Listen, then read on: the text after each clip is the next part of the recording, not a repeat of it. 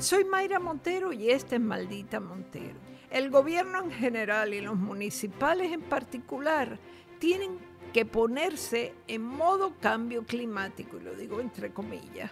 En Puerto Rico hay que preocuparse no solo por los huracanes que pasan por aquí, sino también por los que se desplazan junto a la costa de Estados Unidos y, como en el caso de Dorian, paralizan la transportación marítima. Ya en 2015 desapareció un buque de carga que salió de Jacksonville con destino a San Juan. Algunos productos en específico escasearon en los comercios, en especial en los supermercados. La respuesta cuando uno preguntaba por ellos es que venían en los contenedores del barco hundido. Desde entonces es lógico pensar que las compañías navieras sean más, más rigurosas con las condiciones atmosféricas, entre otras cosas porque las aseguradoras, después de un naufragio, se ponen a su vez más y más exigentes. Aquí se trae por barco la inmensa mayoría de los productos que consumimos y el flujo se afecta cuando cuando, por ejemplo, un huracán de la categoría del que tenemos junto a la Florida paraliza los puertos.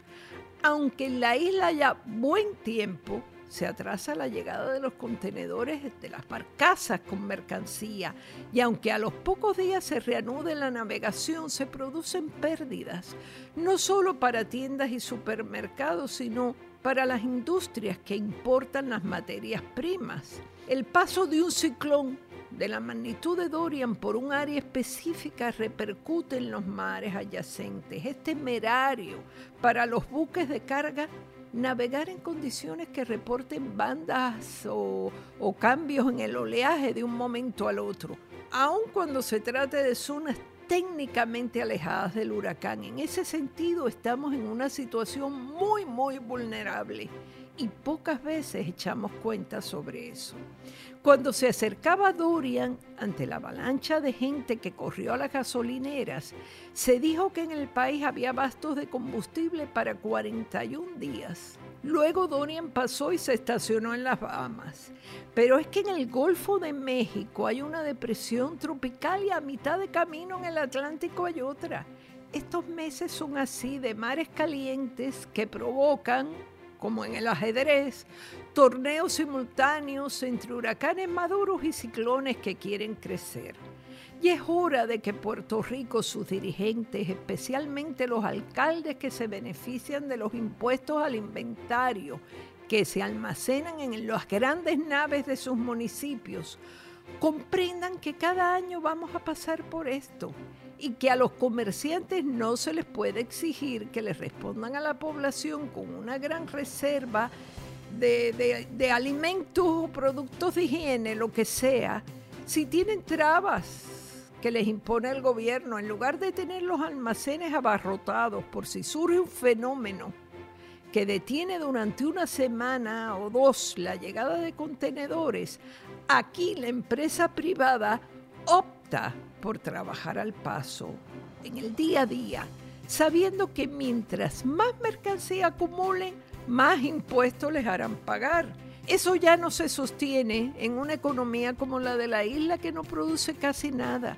Y lo poco que produce en un determinado renglón no va para abastecer a los tres millones y pico de habitantes. Tiene que haber un fondo alimentario. Una de las empresas navieras que sirve a Puerto Rico entre 2018 y 2019 estrenó dos barcos que reducen el tiempo de navegación entre Jacksonville y la isla. Era de una semana y ahora se toma menos de tres días. Pero no se trata de que haya barcos más rápidos, sino de que cuando cierran los puertos americanos no sale ni entra Dios. Y cuando los reabren, la Guardia Costanera tiene que supervisar en qué condiciones ha quedado después de una marejada fuerte. Nadie, nadie, ni los meteorólogos esperaban que el huracán Dorian estuviera un día completo detenido y luego se moviera a cámara lenta como lo está haciendo. De ahora en adelante tenemos que contar con la posibilidad de huracanes monstruosos que puedan quedarse quietos en un punto o con muchos fenómenos a la vez revolviendo el Atlántico y el Caribe. No va a ser cosa de un par de días, como dicen por ahí para tranquilizarnos, puede ser cosa de una semana entera o más. Si la naturaleza cambia sus leyes, nosotros debemos hacer lo propio, no lo que le convenga a los políticos o a los alcaldes. Por encima de todos ellos está el bienestar de la población. Hasta la próxima semana.